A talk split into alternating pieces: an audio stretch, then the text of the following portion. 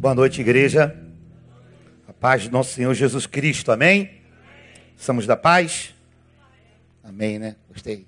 Irmã firme ali, paz mesmo, né? Gente, é com alegria que a gente vem mais uma vez compartilhar da palavra do Senhor com os irmãos.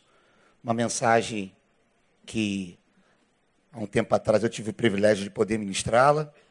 E hoje, nessa tarde, o pastor Isaías recebi sua ligação por conta desse episódio ruim que aconteceu com o pastor Neil.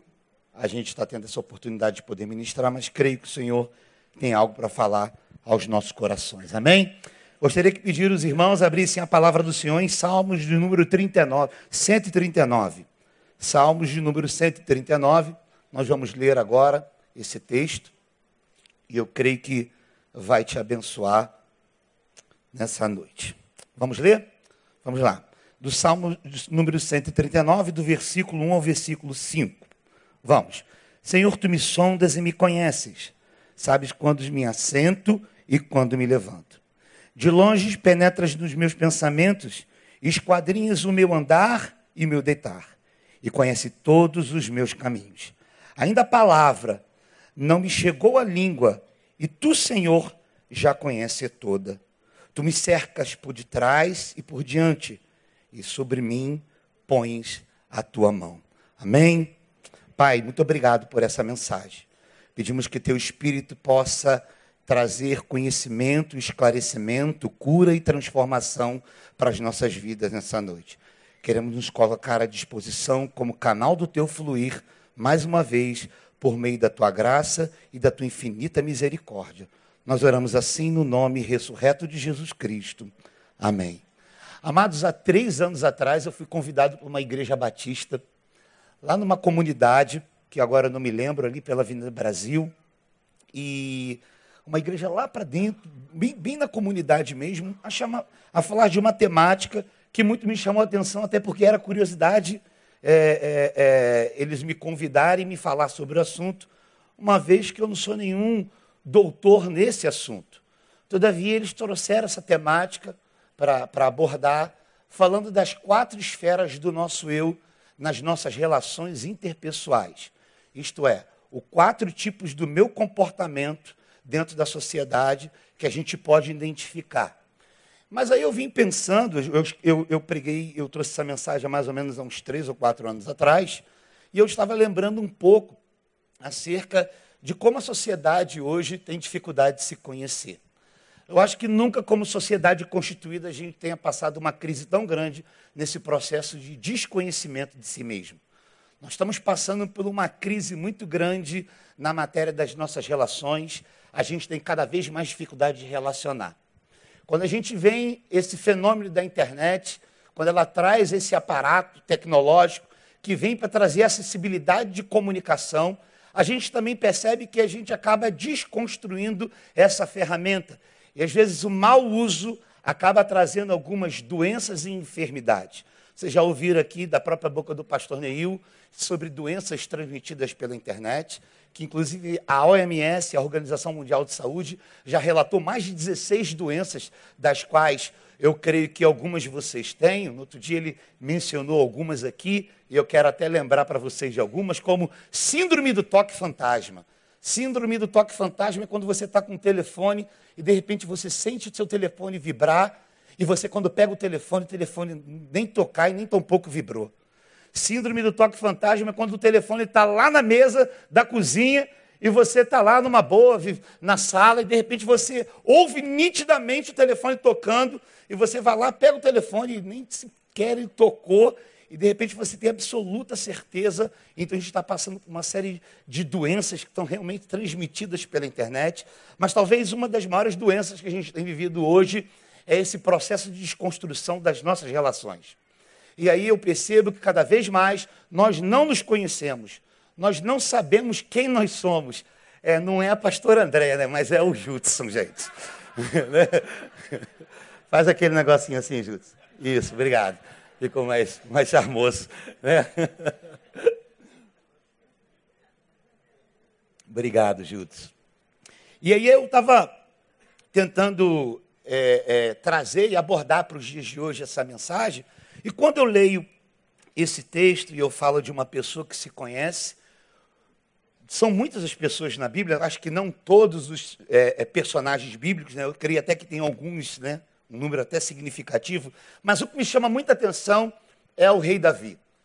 Quando o rei Davi, quando ele escreve esse salmo, a gente tem uma percepção, uma capacidade de fazer uma alta análise fantástica. A gente consegue perceber a análise que ele tem de si mesmo, da vida, como ele era um cara muito além do seu tempo. Quando ele fala, Senhor, tu me sondas e me conheces, eu fico imaginando há tantos anos atrás a percepção da sondagem. Eu trabalhei é, é, no ramo do petróleo, com plataforma, isso é exatamente o que significa uma sonda quando você procura onde tem é, é, o petróleo, onde tem o produto que tem ali com finalidade de perfurar e extrair. Eu sei exatamente o que significa esse aparelho. O que, que esse aparelho significa? Para quem trabalha no, como em hospital, quem trabalha como no campo da medicina, sabe também o quanto que esse aparelho tem a capacidade de fazer com que os olhos enxerguem aquilo que os nossos olhos humanos não enxerguem.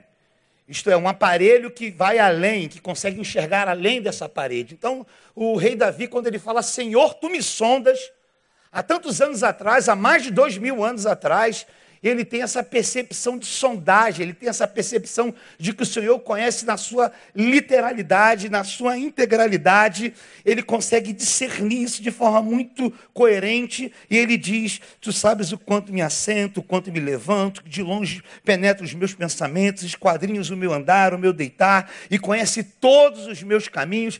Ele sabe, Senhor, não tem para um, nenhum lugar que eu possa ir que o Senhor não saiba onde eu esteja, não tem lugar que eu possa subir que o Senhor não sabe qual altura que eu esteja, ou seja qual for a profundidade, o Senhor me conhece do lado de dentro, o Senhor me conhece do lado de fora. Ele sabia muito bem quem ele era e ele era um cara muito bem resolvido. Eu acho que o motivo pelo qual o rei Davi era um homem segundo o coração de Deus era exatamente esse posicionamento de conhecer a si mesmo, saber quem ele era. Vocês já ouviram desse púlpito que o rei Davi, ele teve um filho, uma filha estuprada, um filho assassino, um filho assassinado ele, ele, ele teve um, um, cenário histórico familiar bem complicado. O rei Davi, você sabe muito bem que ele é, desejou a mulher de uma pessoa que era muito importante dentro do seu exército, colocou aquele homem na frente de batalha, Urias, e diante de Urias, quando foi para a frente de batalha, aquele homem morreu, ele tomou posse da mulher daquele homem. Você percebe que o rei Davi ele teve uma série de cenários complicados, mas você também vê o posicionamento dele logo muito novo, um homem que ficava é, é, é, cuidando das ovelhas e aquele período ali de cuidar das ovelhas ele tinha uma experiência muito grande com Deus. A sua harpa é, repelia espíritos imundos. Ele tinha uma experiência. Então você vê ali a, a, a complexidade da humanidade definida no rei Davi. Uma pessoa exatamente é, parecida muito conosco. Nós que temos defeitos, que temos virtudes, você consegue enxergar em Davi um homem que acerta, um homem que erra, um rei íntegro, um pai que muitas das vezes que não tinha um posicionamento coerente de pai, um homem que desejou a mulher do outro, um homem que teve um filho e outra hora esse filho viria a morrer, ele clamou para que esse filho durante dias sobre pano de saco, orando, clamando, e quando a criança morreu, ele se levantou como uma postura, bom, eu fiz o que eu tinha que ser feito, e de repente você vai olhando olhando e analisando a história de Davi, e Deus vai lá e fala que Davi é o homem segundo o coração de Deus, e você já ouviu também nesse lugar que provavelmente Deus tem um problema coronário, ou Deus tem um problema cardiovascular, porque olhar para um cara desse, com tanta complexidade, com tantos acertos, com tantos erros, e esse homem ser o homem segundo o coração de Deus, o que me chama atenção é o posicionamento dele, o que me chama atenção é que a gente não acha na Bíblia dois erros iguais de Davi. O que a gente percebe é que Davi aprende literalmente com os seus erros. Davi sabe, quando ele erra uma vez, você não vê ele cometendo esse mesmo erro duas vezes. Ele aprende, ele pede perdão, ele levanta, ele toma postura, ele não se prostra. Ele errou, ele assume o seu erro. Eu falei, vamos lá, vamos em frente, eu vou começar tudo de novo. Ele se conhecia, ele sabia quem ele era. E aí, quando me foi chamado a responsabilidade de trazer essa mensagem, eu pensei, cara a falta de consciência de quem nós somos em Deus nos permite não desfrutar tudo aquilo que a gente pode, tem e é nele. A gente vive uma crise muito grande de identidade é, pessoal e identidade espiritual. Davi sabia quem ele era em Deus e Davi sabia quem ele era como pessoa. A despeito de todas as crises, eu acho que é, essa é a grande característica que traz a pessoa de Davi como referência de um homem segundo o coração de Deus. Arrepender, desejar fazer de novo, não cometer os mesmos erros, não passar pela mesma jornada pela qual ele errou, o caminho pelo qual ele errou, tentar consertar. Eu acho que isso tem muito a ver com a nossa vida, nosso, nosso cotidiano. Quem aqui já não teve, cometeu um erro com uma pessoa muito grave? Quem aqui já não padeceu por algo é, que possa ter feito uma pessoa talvez sofrer? E aí, é, diante dessa temática, eu estava estudando sobre essa, essa temática há três anos atrás, qual a igreja pediu, porque a igreja pediu que eu trouxesse essa mensagem, e eles queriam fazer uma mensagem chamada sobre as quatro esferas do nosso eu no coletivo. E aí nós separamos quatro esferas aqui que a gente vai falar nessa noite sobre o nosso eu no coletivo. O que significa isso? Existe em nós, existe em mim, existe em você um lado cego. O que seria esse lado cego? O que todo mundo sabe sobre você, o que todos sabem sobre você, menos você sabe sobre você. O que todo mundo sabe sobre você, que só você não sabe sobre você. É muito provável que você saiba alguma coisa de mim que eu não consigo perceber em mim. Se isso chega até a mim, saiba que com certeza você tem um lado cego na tua vida. Nós vamos falar sobre o lado conhecido. O lado conhecido significa o que eu sei e que os outros também sabem sobre mim. Ou o que você sabe sobre você e que você sabe que os outros também sabem sobre você. Terceiro seria o lado desconhecido, o que nem eu nem eu sei sobre mim e só Deus sabe sobre mim. Isto é, o que você não sabe sobre você, mas só Deus sabe sobre você. Lado desconhecido. E por último, o lado secreto, que só Deus e eu sabemos, e só Deus e você sabe sobre você. O que eu e Deus sabemos sobre meu respeito e o que só você e Deus sabe sobre você. Áreas da tua vida que são secretas, áreas da tua vida que você não divulga, que você não registra, que você não tira foto, que você não permite que as pessoas vejam, mas só você e Deus sabem sobre isso.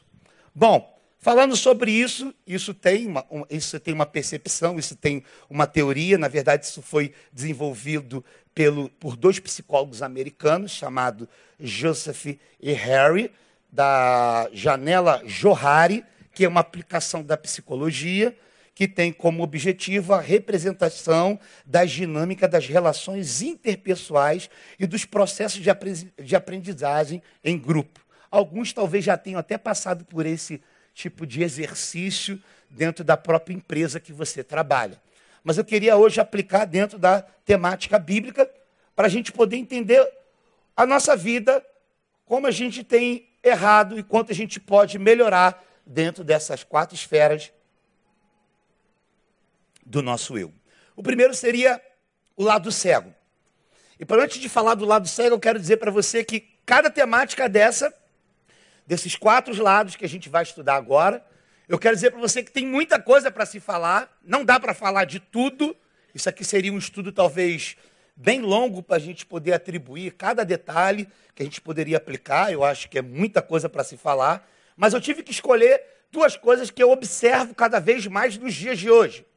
Coisas que eu observo porque a internet e as redes sociais, elas têm potencializado isso ela tem potencializado o lado cego. A cultura, o estilo de vida dessa geração tem potencializado o lado cego. E dentro dessa potencialização desse lado cego, eu percebo que o que todos sabem de mim, menos eu sei sobre mim, é talvez o que eu queria atribuir é a inveja. A inveja é um assunto muito difícil da gente tratar. Eu uma vez fui pregar numa igreja e fiz, é, a, acho que a besteira de fazer um apelo para aqueles que têm problema com inveja, viesse aqui na frente para que eu iria orar por você e não veio ninguém. Absolutamente ninguém. A igreja estava repleta, lotada, muita gente. E eu falei: talvez você esteja sendo carcomido por esse sentimento, você esteja sendo desconstruído, isso desconstruiu você, você esteja é, é destruindo talvez até uma outra pessoa, porque não está tendo controle sobre isso. Então isso está fazendo mal para você, as pessoas estão se afastando de você, as pessoas não querem caminhar com você, você está ficando isolado como uma ilha. Então vem aqui à frente, se liberta disso, em nome de Jesus. Vem ninguém. Falei, é. Eu me lembro como se fosse hoje somente uma, um garotinho que não era nem adolescente, provavelmente um pré-adolescente, veio sozinho, chorando, veio aqui na frente e falei, eu acho que ele nem sabe o que, que é. Mas ele é tão puro que ele falou assim: vai que eu tenho isso. Eu não quero me ver livre disso. Mas eu vou dizer para você uma coisa: é difícil falar sobre esse assunto. É muito difícil falar sobre inveja. Alguém disse que o ódio ele é assinado, mas a inveja ela é anônima. Quando a pessoa odeia, ela tem o prazer de dizer que odeia. Já viu gente assim que fala assim: "Você sabia que eu te odeio?" Quando a gente olha na internet, então, os haters, o pessoal o tempo todo, qualquer tipo de comentário, qualquer tipo de matéria que você vê hoje no Globo.com, ou seja lá qual for o portal que você gosta de, de ler notícia no UOL, quando você vai lá, até mesmo nesse exato momento, pode ter um hater assistindo já reclamando, a impaciência, a intolerância. O pastor, o pastor Isaías acabou de comunicar agora que ele estava falando sobre os dízimos, e alguém vai lá, a pessoa está aqui esperando um erro. Ela está esperando um defeito, ela está esperando alguma coisa para falar. Ela quer ir contra. Essa semana eu estava vendo um banner que, que, os meninos colocaram no Pastor Neil, e eu fui lá vendo os comentários. Às vezes a gente vai ver os comentários, não é para ver se tem alguém falando contra, mas é para ver o quanto que essa mensagem gera vida na vida das pessoas. O quanto que as pessoas, às vezes, através de um comentário, deixam o seu testemunho. E uma pessoa de gente falando do Brasil todo e do mundo todo. Esse pastor é uma benção, esse pastor é um, é um homem de Deus, esse pastor ele é um abençoado, que palavra, essa palavra me curou. Aí de repente vem uma pessoa lá, odeio. Hã? Aí eu voltei, eu cliquei. A irmã do fogo, do pentecostal, do mistério. Eu falei, caramba, como é que a pessoa que, que, que tem uma foto com uma Bíblia do tamanho do, do, do, de uma Torá judaica, gigantesca, tem o prazer de falar assim: eu odeio, eu não suporto esse homem. Não é melhor ficar calado? Então o ódio, nessa geração, ele é assinado. A gente gosta de assinar embaixo. A gente gosta de dizer que está contra. Por quê? Porque a inveja é anônima. É um sentimento clandestino, é de caráter oculto, que acaba por criar uma armadilha mortal, pois não conseguimos perceber que nossos atos e palavras, às vezes, são motivados pela mesma inveja que facilmente diagnosticamos na conduta do outro. Isto é, o que te faz ser um invejoso é exatamente identificar um outro invejoso. Porque você tem a inveja dentro de você, você consegue discernir uma pessoa invejosa. Então, deixa eu falar uma coisa para você. Nós aqui estamos numa reunião de invejosos. Ninguém aqui está imune desse sentimento.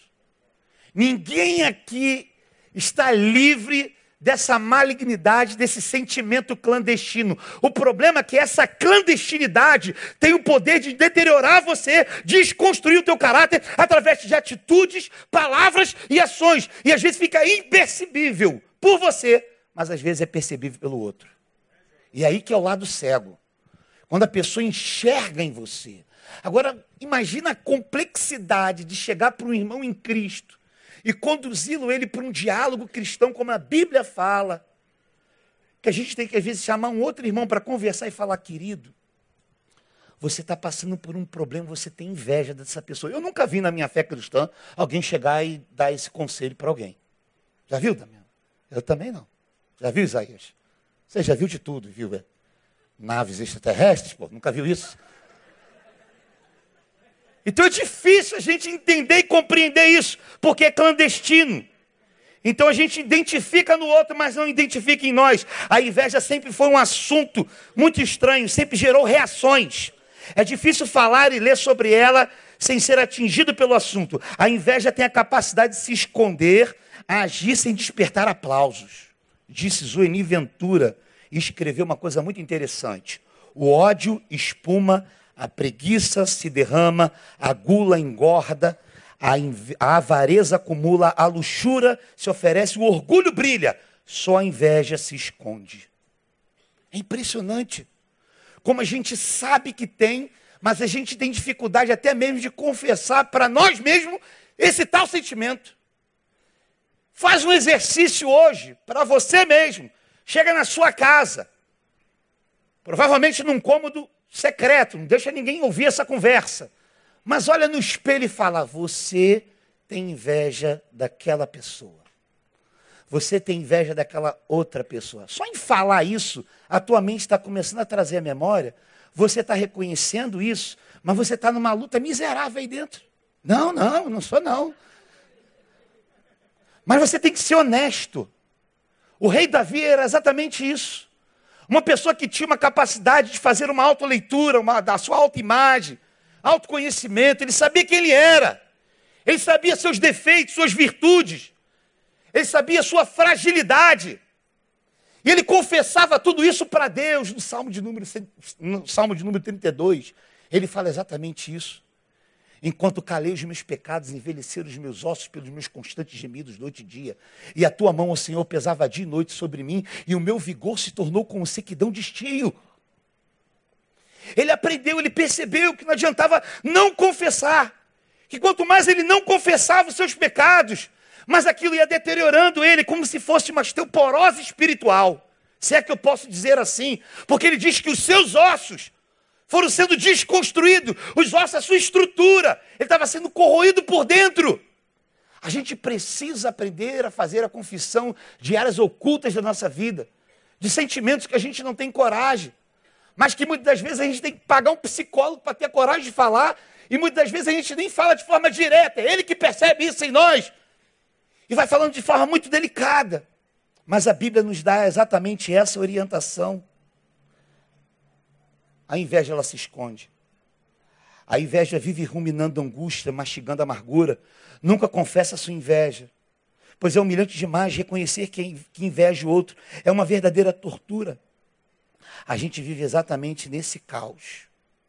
Se você estiver olhando para o sucesso de alguém usando óculos escuros, cuidado. A inveja pode ter cravado suas garras em você. Plutarco disse uma coisa muito interessante. A inveja é como olhos que se irritam diante de tudo aquilo que brilha. E aí, eu sempre falei isso para os adolescentes. A gente tem um clichê, uma frase que a gente fala durante muitos anos, né? Estou morrendo de inveja, não morra de inveja. Aquela pessoa está morrendo de inveja daquela pessoa. E eu sempre disse, digo isso lá na toca. Quem morre de inveja, morre achando que a felicidade do outro é a causa do seu suicídio. Gente que não consegue controlar o sentimento por conta da felicidade que o outro está desfrutando. Gente que não consegue desfrutar é, da sua paz porque está vendo o outro sendo feliz com uma outra pessoa que não é você. Ou porque possuiu um bem, possuiu uma moto, possuiu um carro, comprou uma casa melhor. E você acaba sendo desconstruído. Eu vou falar uma coisa para você: se você não confessar isso, isso vai criando espaço dentro de você. Isso vai se dilatando. O problema é que é muito difícil confessar. O problema, é, às vezes, até que a gente não tem nem ninguém para confessar. Infelizmente, a gente perdeu esse hábito como igreja de confessar os nossos pecados uns aos outros, como diz Tiago 5,16 e 1 João 1,9. Porque se a gente confessa o nosso pecado para alguém, no outro dia essa, o nosso pecado está na página da igreja, no Facebook da igreja. O fulano vai lá e publica tudo nos grupos do WhatsApp a gente está passando realmente uma crise muito grande sobre isso. Segundo lado é o lado conhecido. Lado conhecido, que significa o lado conhecido? O que eu sei de mim, que todo mundo sabe sobre mim. Bom, isso aqui é uma coisa que a gente percebe dentro das nossas relações mesmo, interpessoais. Dentro das relações interpessoais tem as suas relações dentro de casa, tem a sua relação com a sua vizinhança, tem a sua relação com a sua família, tem a sua relação na escola, na faculdade, nos grupos da igreja, nos ministérios da igreja. Vamos tentar atribuir aos ministérios e aos grupos eclesiásticos. Fofoca. Gente, é difícil. Fofoca é difícil. Deixa eu falar para você. Vivemos na indústria da fofoca. Eu nunca pensei que nós pudéssemos chegar num nível tão baixo como nós chegamos como sociedade. Sabe por quê? Fofoca é uma profissão. Eu estava trocando hoje de canal na hora do almoço, e uma desses jornais, telejornais, eu vou. Acaba um, eu vou, passo para o outro. Acaba um, eu passo para o outro. Quando não é o período do Globo Esporte, que eu gosto de ver ali alguma coisa do esporte, eu vou logo para um outro é, veículo de comunicação. Tem um rapaz que ele fala com tanta autonomia da vida dos outros, mas com tanta assim, eu não sei é, exatamente qual o nome dele, é um rapaz até vistoso, e ele fala assim, é, ele estava falando uma fofoca de alguém hoje, agora não me lembro de quem ele estava falando, eu falei, cara, ele é fofoqueiro profissional? É. Aí depois eu passei para um outro canal, que eu acho que é o SBT, tinha uma roda de pessoas ali, inclusive uma evangélica, eu nem sei se é ex, não vamos trabalhar com nome, Deus abençoe ela.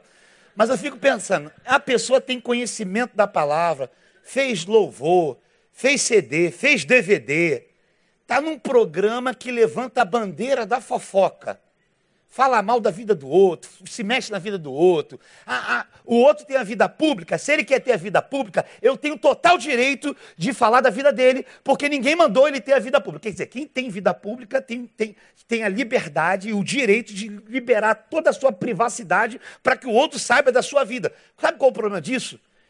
Que eu fui percebendo que vários outros canais vão criando isso. Eu falei, cara, se tem vários outros canais tendo esse programa, é sinal que isso dá muito ibope. Sinal que isso dá dinheiro. Sinal que tem gente que para, senta, pega o prato de comida e fica assim. Mentira. Mentira. Gente, fizeram isso?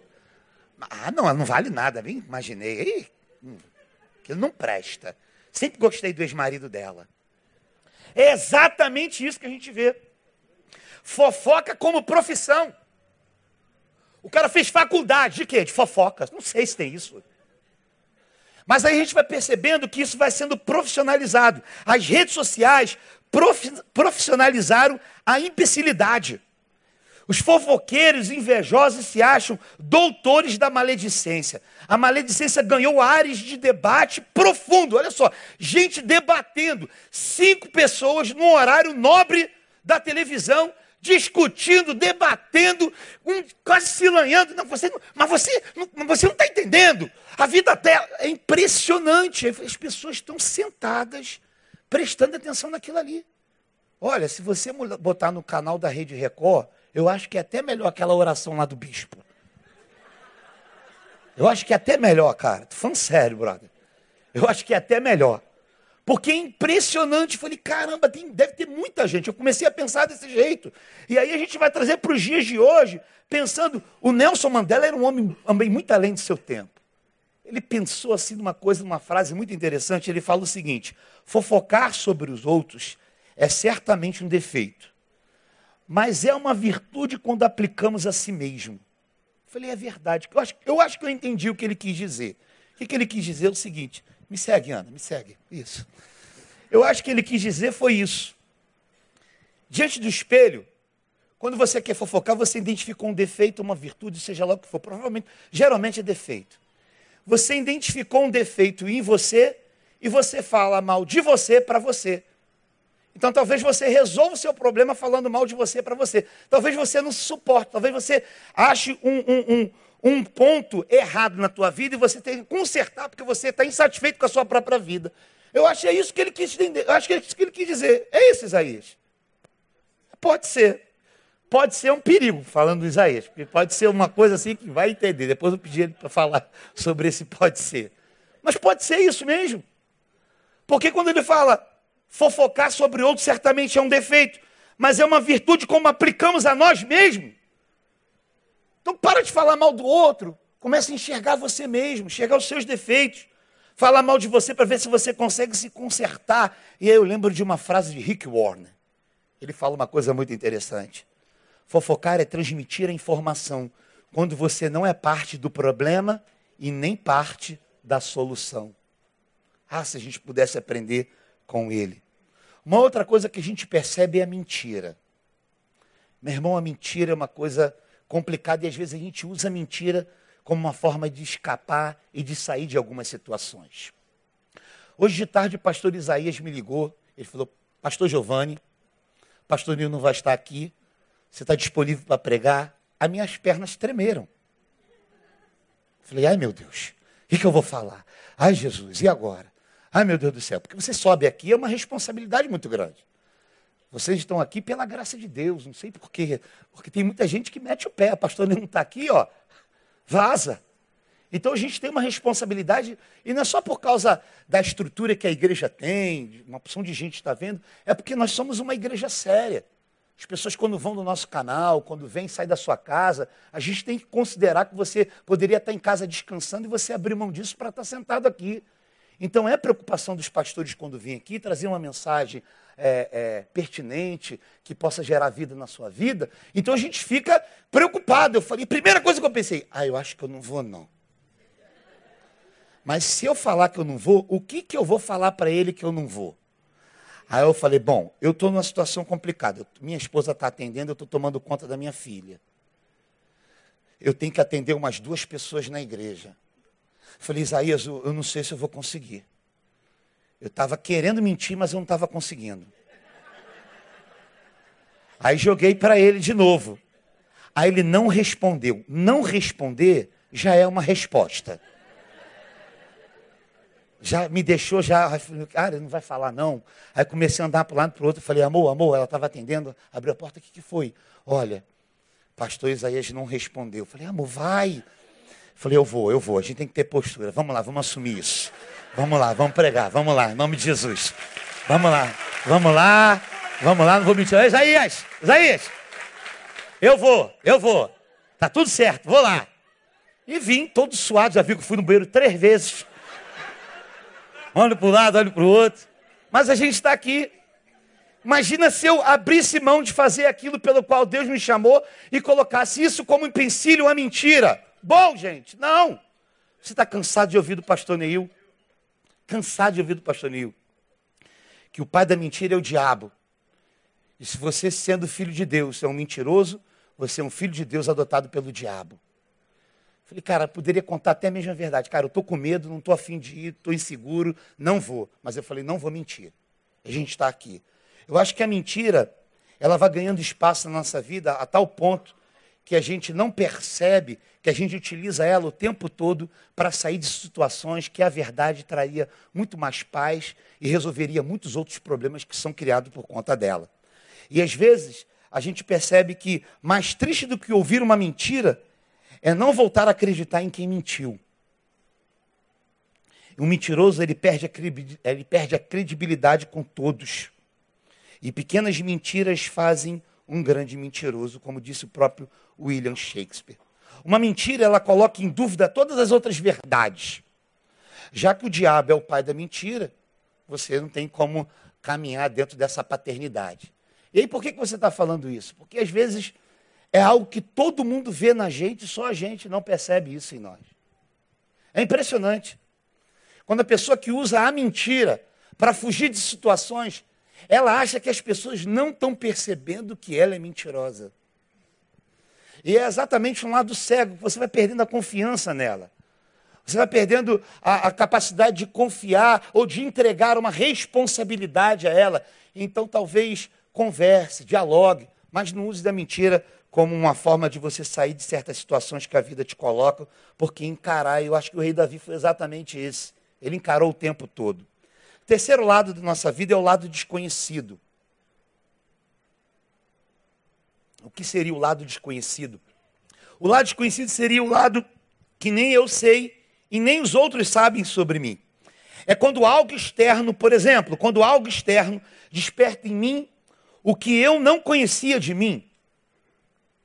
É como você é tomado, por exemplo, diante de uma situação é, no trabalho, de crise, de, de, de, de desconforto, alguém te colocou numa situação constrangedora e você tomou uma decisão, tomou uma postura que não era que você nunca tinha tomado. Talvez você se irritou, talvez você agrediu, talvez você falou alto, talvez você chegou, foi para cima do outro, pegou no colarinho dele e de repente você, caramba, o que, que eu fiz? Caramba, eu nunca tomei essa decisão. Eu sou uma pessoa pacífica, eu sou uma pessoa calma. Eu sou uma pessoa de paz, e de repente algo externo foi derramado sobre mim, que eu tomei uma atitude baseada naquilo que o outro jogou em mim, e agora essa atitude, ela é desconhecida de mim. E você acaba ficando um pouco chateado. Bom, eu lembrei há muitos anos atrás do pastor Isaías trazendo uma mensagem. Ele falou sobre a síndrome de Estocolmo. Síndrome de Estocolmo é um, é um nome usado pelos psicólogos, né? Por, uma, por um sequestro, aconteceu na década de 70. Uma menina foi sequestrada. E essa menina foi sequestrada e, sobre posse dos sequestradores, e ficou só uma pessoa no cativeiro tomando conta daquela menina. E era uma jovem, ela era bonita, o pai era muito rico. E aquela menina, sobre no, no auge do seu medo, das suas angústias, por conta do sequestro, né? Você foi colocado a preço, você tem valor agora monetário, a tua vida está tá diante do seu pai, vai pagar, se não pagar você morre.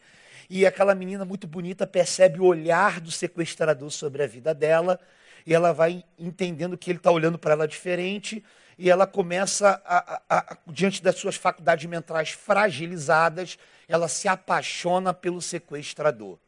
Bom, no campo racional, no campo humano, em tempo de, de, de lucidez, ela nunca faria isso. Mas foi exatamente a situação de cativeiro, de medo, como, ela, como se fosse um sistema de defesa dela. Ela se entrega, mas ela não percebe que aquilo faz parte de uma fragilidade dela e ela acaba acreditando no sentimento que não é verdade. É exatamente o que a gente vive hoje. Pessoas que entram em relações, em relacionamentos e são sequestradas pela, pela pela, pela relação, pelo, pelo mal que aquela relação fez, e ela não consegue sair daquele cativeiro relacional. É quando o namorado é agressivo, é quando o namorado faz ameaças, é quando o namorado fala que vai fazer e acontecer, e ela não consegue compartilhar isso com o outro, porque está se relacionando sobre o domínio do medo. É quando o lado desconhecido, como você toma uma atitude que você, talvez de forma lúcida, não tomaria. É quando você é sequestrado de si e passa a não se reconhecer pelo que te fizeram. Você se torna um estranho para si mesmo. Você roubou de mim o gosto até mesmo de gostar de outro alguém.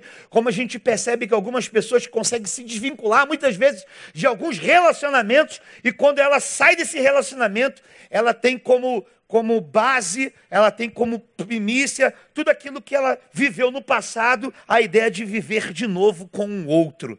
E aí ela se fecha, ela se bloqueia. Ela fica sobre a sombra do mal que fizeram com ela no passado.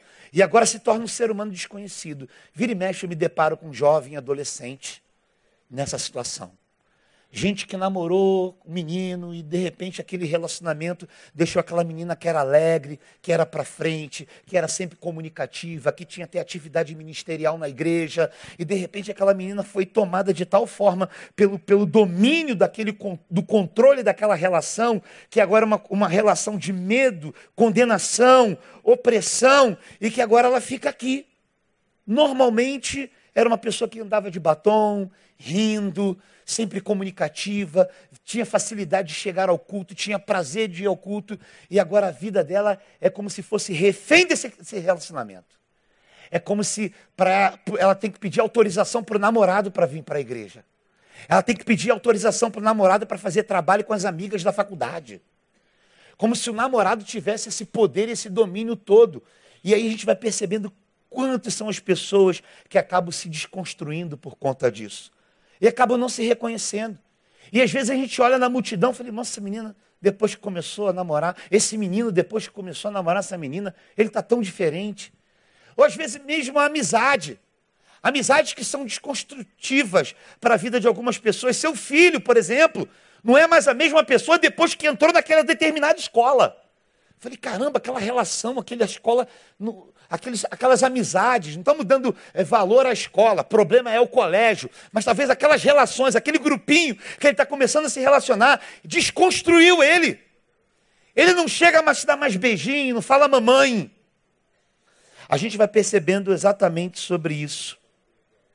E aí, gente que tem medo de se relacionar por causa da frustração, não se conhece mais se enxerga é, muito além daquilo que de fato é.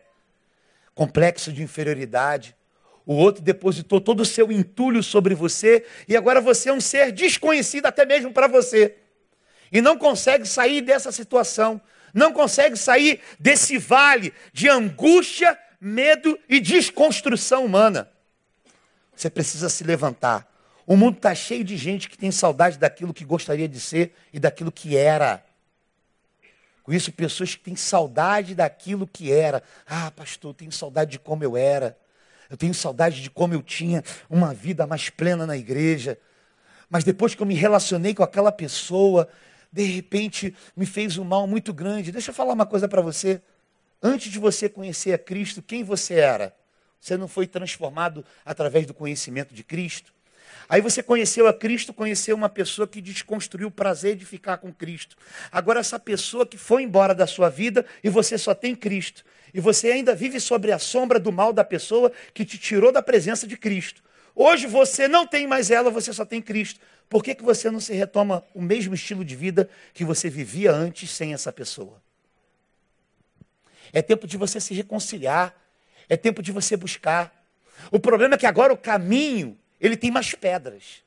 O problema é que o caminho agora ele é mais torto, ele tem mais espinhos. E às vezes voltar e fazer como você fazia antes se torna mais doloroso e pesado. Então você tem que ter disciplina. Você tem que ter força de vontade, você tem que ter determinação, você tem que ter desejo de fazer isso. Então volte a orar. Ah, mas não é fácil, pastor. Não é fácil para ninguém. A gente vive num mundo em que a gente não consegue enxergar o mundo paralelo, o mundo das trevas.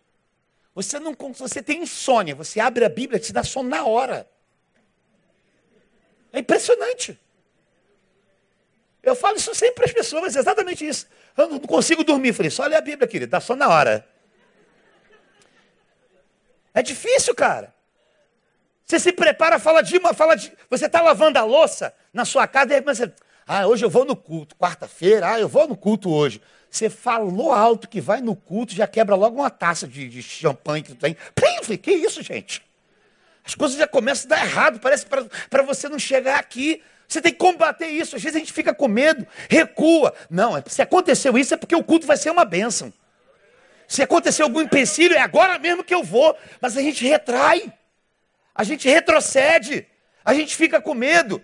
Então volte a orar, volte a buscar, leia a Bíblia, busque, interceda.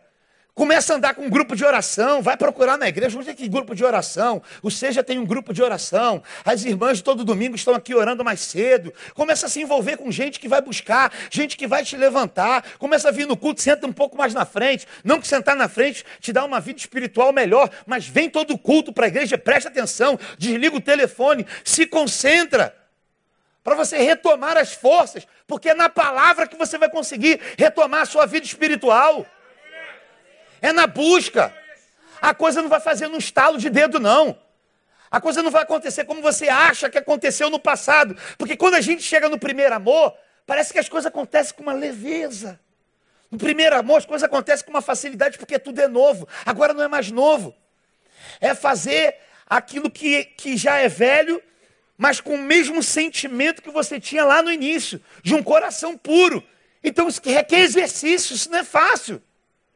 Então retome a sua vida de oração, retome a sua vida na palavra todo ano, todo ano, pelo menos há cinco anos, a gente faz o plano de leitura do Novo Testamento.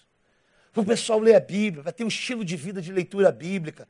Para a gente não impor sobre a vida das pessoas, mas elas entenderem que quanto mais você lê a palavra, mais você é purificado, você é transformado, você é renovado para você não viver uma vida espiritual de uma bengala, onde você depende daquilo que a gente produz para que você seja alimentado. Logo, quando você não depende do que o, do que o pastor prega para ser alimentado, você vem aqui para dividir, você vem aqui, não vem aqui para consumir. Você se torna um tipo de pessoa diferente. Nós hoje vimos para a igreja com instinto de sobrevivência. A gente percebe exatamente isso. Quando você chega domingo de manhã, e você pessoas brigando por causa de lugar. Dando tapa um no outro, chamando para o pau lá fora. Vamos encarar lá fora, meu irmão. Isso é instinto de sobrevivência, porque não se alimentou durante a semana toda. Ela acha que se não sentar aqui e não receber, ela vai sair daqui com fome. Então ela só come o domingo, é um prato de refeição para a semana toda. Chega aqui agora com sangue nos olhos. Ela não percebe a capacidade de amar o outro, de ceder o lugar para o outro. Ah, mas a minha Bíblia estava marcada aqui, eu estava na escola dominical, o senhor sentou.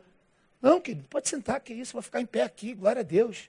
Dá uma revezada depois para descansar um pouquinho. Meu irmão, até a gente que tem banco de pastor ali, uma luta para eu sentar ali.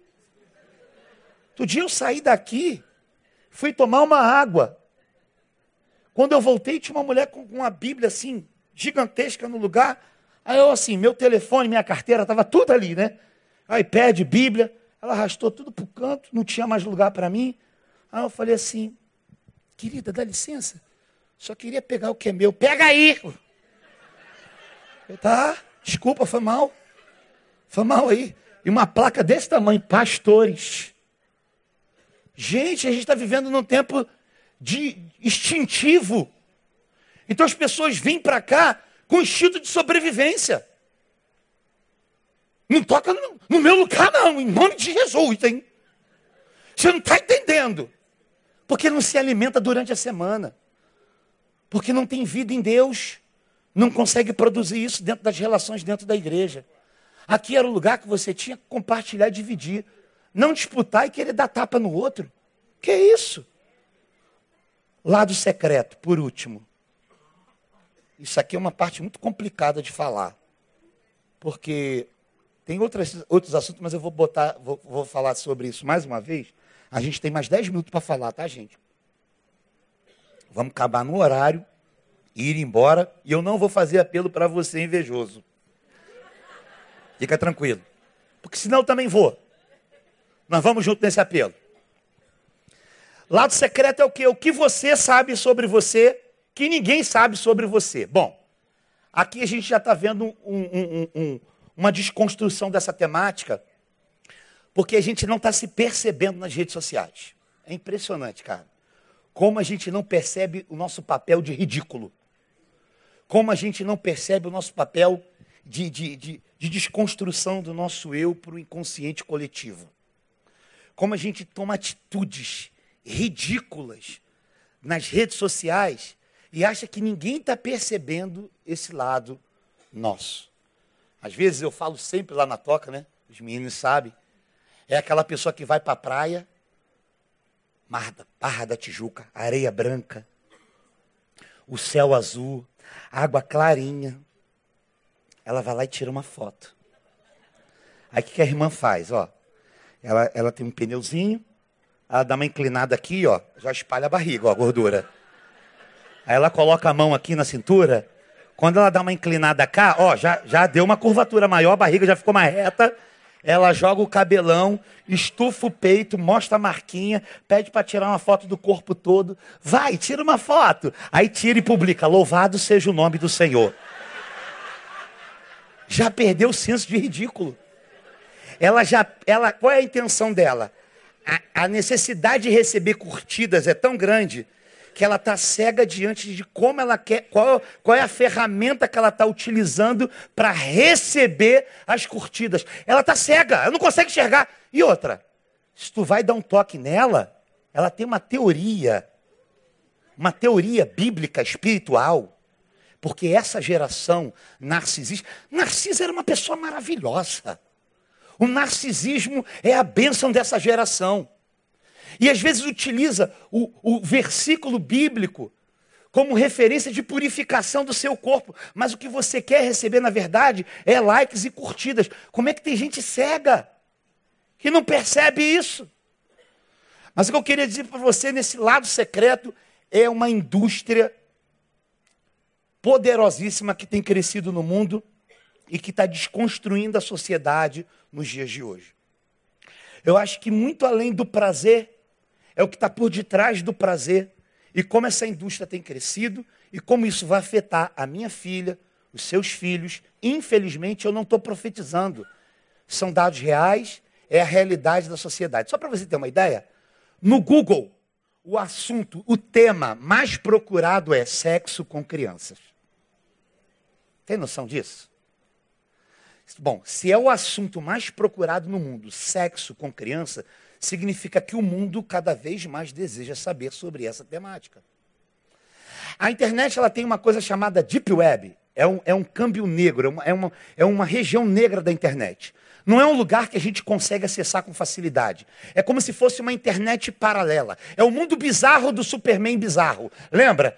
Um mundo paralelo é uma internet onde tem tudo liberado, onde você vê coisas que misericórdia. Uma vez um adolescente me levou na, na Deep Web, ele me mostrou, eu não quis ver, porque são coisas horrorosas. É horrível ver. Você vê cenas assim, coisas horrorosas, assassinato com criança, estupro, é, coisas macabras assim, de forma livre. E não tem punição para as pessoas que estão ali transitando. É uma, é uma internet paralela, é uma coisa acessível, tão fácil assim. Mas a gente percebe que a indústria do sexo está desconstruindo a sociedade. É impressionante. Só para você ter uma ideia, no câmbio negro mundial, né, a indústria de arma estava em primeiro lugar. A indústria da guerra. Vende-se arma, faz-se guerra. Depois era a indústria do tráfico de drogas e depois a indústria do sexo. Hoje a indústria do sexo já está em segundo lugar, já passou a indústria de, das drogas e daqui a pouco tempo já vai estar passando a indústria das armas. Então a indústria do sexo ela cresce de forma absurda. Para você ter uma ideia, a pornografia ela é, um assassino, é um assassino silencioso de famílias. O número de divórcios que crescem por causa de esposos, maridos, que, tem, que, que são viciados em pornografias. Eu costumo dizer que a pornografia é como miragem no deserto. Você gasta muita energia para pegar a Coca-Cola, quando você vai tocar não é verdade. E às vezes a Coca-Cola está lá na cama e o cara está tá, atrás de miragem. O cara pode sanar a sede dele. O cara pode se alimentar, está lá na cama, mas ele está na internet, ele está na televisão, ele está se alimentando de uma coisa que não vai ser real, mas não dá trabalho. Onde ele pode trocar o tempo todo. Isso vai desconstruindo ele, ele não percebe. Isso está desconstruindo a sociedade nos dias de hoje. A pornografia é exatamente isso. A cada segundo são gastos 3 mil dólares em pornografia no mundo. 3 mil dólares em pornografia no mundo, a cada segundo. Olha o tempo, estamos completando agora, aqui a três minutos, uma hora pregando aqui. Olha o quanto já foi gasto com pornografia no mundo. 34% dos convites que recebemos nas redes sociais são de pornografia indesejada. 266 sites pornográficos surgem todos os dias no mundo. É todo dia. 266. Esse número já deve ter crescido. 22 mil vídeos são adicionados na rede por mês de pornografia. 100 milhões de páginas pornográficas são visitadas por dia no mundo. 35% dos downloads são de conteúdo pornográfico nos computadores mundiais. 76,2 milhões de sites que existem na internet são de pornografia. 500 milhões de reais são faturados com internet em pornografia no Brasil. Sites pornográficos têm mais acessos mensais do que Netflix, Amazon e Twitter juntos. Você não tem noção do que seja isso. Você não tem noção. Talvez esse número que eu acabei de dizer para você, em proporções, seja talvez 70% do consumo de internet nos dias de hoje, ou até mais. Um a cada quatro jovens depende de pornografia para se estimular sexualmente. Sabe o que significa isso? Que a nossa geração está sendo discipulada ela está sendo, ela está aprendendo a pornografia do jeito mais hostil. E o sexo na pornografia, ele sabe, traz sempre agressão contra a mulher. Então, a pessoa ela aprende sexo do jeito errado, de forma agressiva, a ponto que a mulher que vê o, o, o homem no, no, no filme agredindo aquela forma sexual, antes de ter a relação, já começa a ter certas é, repelência com relação à sexualidade, porque entendeu que aquele é o jeito certo e esse é o jeito agressivo. O Brasil, só para você ter uma ideia, é o país onde mais mulheres veem pornografia no mundo. 40% dos filmes pornográficos trazem violência contra a mulher. 90% das mulheres da indústria do sexo, preste atenção, foram abusadas quando criança. Cerca de 1,4 milhões de mulheres são escravas sexuais ao redor do mundo. Isto é, Quando uma criança é abusada sexualmente, isso vai se refletir na vida dela no futuro. O que eu estou querendo dizer para você é o seguinte: quando você consome esse produto no câmbio negro, nos sites, nos lados mais ocultos da internet, nos vídeos do WhatsApp, isso vai sendo proliferado, você está ajudando que essa indústria se expanda e o consumo de pessoas a nível de abuso se prolifere cada vez mais. Se 90% das mulheres que trabalham na indústria foram abusadas quando criança e 1,4 milhões de mulheres serão prostitutas trabalhando nessa indústria, nessa indústria de sexo no futuro, é porque as nossas crianças hoje estão sendo abusadas nesse período. O problema é que às vezes a gente acha isso nocivo. O problema é que você está na sua privacidade, querendo ter a sua ejaculação, querendo ser o seu prazer, mas você não entende a meta-história desse sistema. E quando você consome, alguém está propício a ser sequestrado, a ser abusado, e no futuro isso vai cor corresponder sobre a tua vida e você vai prestar conta disso diante de Deus. Mas a gente só olha para o nosso umbigo, a gente só olha para o nosso prazer. A gente só olha para o nosso desejo. Pornografia revela a essência da depravação sexual, estimulando a banalização do sexo e substituindo a verdadeira sexualidade por um mundo irreal e fantasioso. Volto a dizer, é como se entregaram uma miragem no deserto. Qualquer prazer que a miragem possa oferecer é absolutamente frustrante. Sexo nesse meio é frustrante. Trocar o mundo virtual pelo mundo real é absolutamente frustrante. Por isso que eu sempre falo para os adolescentes que o nude é virtual, mas as consequências são reais. A gente não percebe. A pessoa que pede o nude para você, na verdade, ela vai registrar aquilo ali, ela vai ter uma ferramenta de troca. Ela vai ter como manipular você e seu coração. Ela vai te ameaçar. Faz um nude, manda para mim. Depois que ela tem sobre o domínio de suas mãos o nude, ela vai querer alcançar outros níveis da sexualidade através da ameaça. Como é que você entra numa relação em que ele é seu namorado, mas ele te ameaça para ter o que ele quer? E você não consegue se desvincular dessa pessoa. Mesmo que esse relacionamento seja uma ameaça. Sabe por quê? Está faltando de amor próprio. Está faltando a capacidade de se amar. E não adianta vir para a igreja levantar a mão se você não consegue respeitar o seu próprio corpo. Não adianta vir aqui dar o seu dízimo, entregar comida para os moradores de rua, fazer uma porção de campanha. Se você ama todo mundo, não consegue se amar. Para que esse amor seja verdadeiro, você tem que começar a se amar, a se valorizar. Então você tem que começar a reconstruir a tua vida, rever os seus conceitos. E a verdade é que tem muito pai de família vivendo nesses vícios. Muito crente.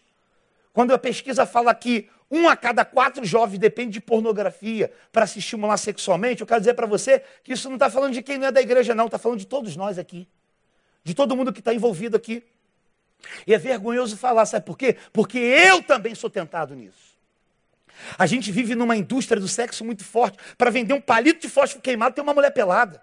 Para vender carro, tem mulher pelada. Para ver uma conta de, de água da SEDAI, tem uma mulher pelada. A indústria do sexo é isso. Ela te atrai pelo prazer. Você fica refém. Porque você olha para o outro como um ser a ser consumido, não como um ser a ser amado. Por isso que tem gente que tem dificuldade é mesmo de ficar na igreja, em paz aqui. Porque olha para o outro como um ser a ser consumido, não consegue chegar para o outro e tocar e abraçar. Porque sempre olha na perspectiva do prazer e do desejo. A pornografia, ela estupra o cérebro e molesta a alma. A pornografia, ela traz satisfação superficial e vazio emocional. Agora, o pior de todas as coisas é exatamente isso: casamentos que estão sendo destruídos por causa disso, e pessoas que não perceberam ainda que quanto mais você consome, mais você alimenta essa indústria. É a mesma coisa da indústria da droga, querido. Ah, a maconha vai ser liberada, balada. Beleza, eu tenho lá meu, minhas opiniões. Entre ela ser liberada e não ser, hoje o governo diz que não é para ser liberado. Então, se você consome, saiba que você está contribuindo para que outras pessoas vão morrer por causa disso. Não tem jeito. Ah, mas você acha? O que você acha? Não, o que eu acho é problema meu. Talvez, podemos dizer que talvez a coisa poderia ser diferente. A gente não sabe. Não tem certeza. Mas o que a gente tem hoje de prova cabal é que se você vai ali e consome, compra droga, aquele dinheiro da droga vai para o dinheiro da arma, que vai dinheiro para munição, que quando alguém entra lá e dá tiro para o alto, pega na bala perdida no outro, que dá confronto com o policial, morre o seu vizinho, morre o policial, morre o tempo todo. Então, quando você consome, você contribui para esse sistema, inevitavelmente. Se você é a favor não, ou não, não importa, mas isso contribui. Se você vai ali e compra um telefone celular roubado, você está contribuindo para o camarada que vai ali e, e, e, rouba o telefone. Porque se tem gente para comprar telefone roubado, é exatamente por isso que outras pessoas estão roubando. Então a gente tem que manter a nossa vida de forma linear em Deus, reta em Deus. A gente tem que equilibrar a nossa vida. E é exatamente sobre isso. Existe muitas das vezes dentro de nós um lado cego. Ninguém sabe, um lado secreto. Um lado secreto. Ninguém sabe que você faz isso. Mas a grande questão é: Deus sabe que você faz isso.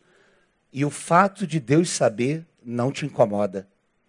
Isto é, se você fosse descoberto por uma pessoa que não seja Deus, talvez você tomasse um posicionamento diferente.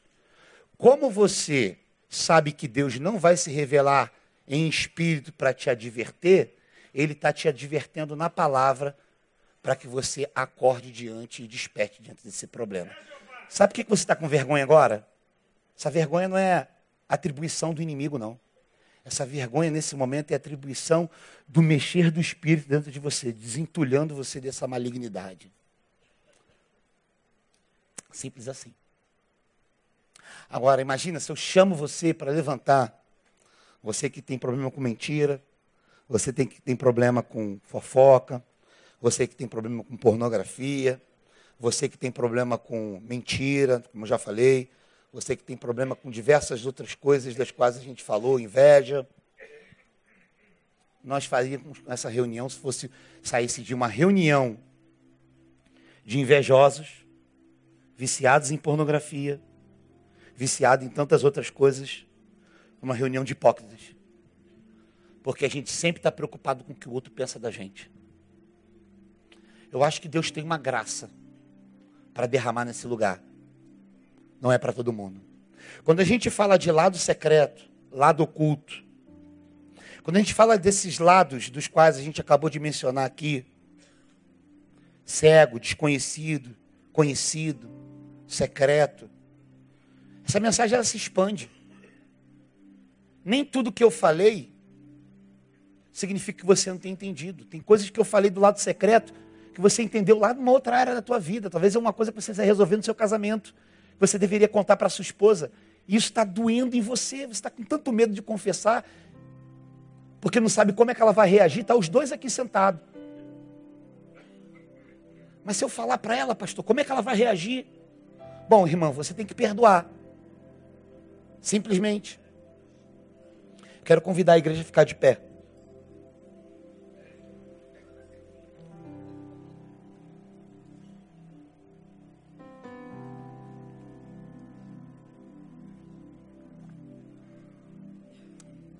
Meu irmão,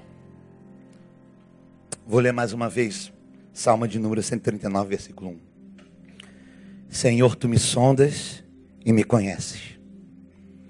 Sabes quando me assento e quando me levanto. De longe penetra os meus pensamentos, esquadrinha o meu andar, o meu deitar e conhece todos os meus caminhos. Ainda a palavra e não chegou a língua, e tu, Senhor, já conheces todas. Tu me cercas por detrás, por diante, e sobre mim põe a tua mão. O Senhor quer pôr a mão sobre você. Eu não vou te chamar para você vir aqui. Mas eu queria que você colocasse a mão no seu coração, todos vocês. Porque talvez seria uma reunião muito constrangedora e a gente não quer constranger ninguém. Mas agora faz um, uma viagem introspectiva dentro do seu interior e ver quais são as áreas da sua vida que você precisa transformar e colocar para que Deus ilumine ela. Vê quais são os entulhos existenciais que há dentro de você. Quais são as mazelas que há dentro do seu coração. Eu não consigo mais identificar algum problema para trazer você à existência desse problema, mas agora é só você e Deus.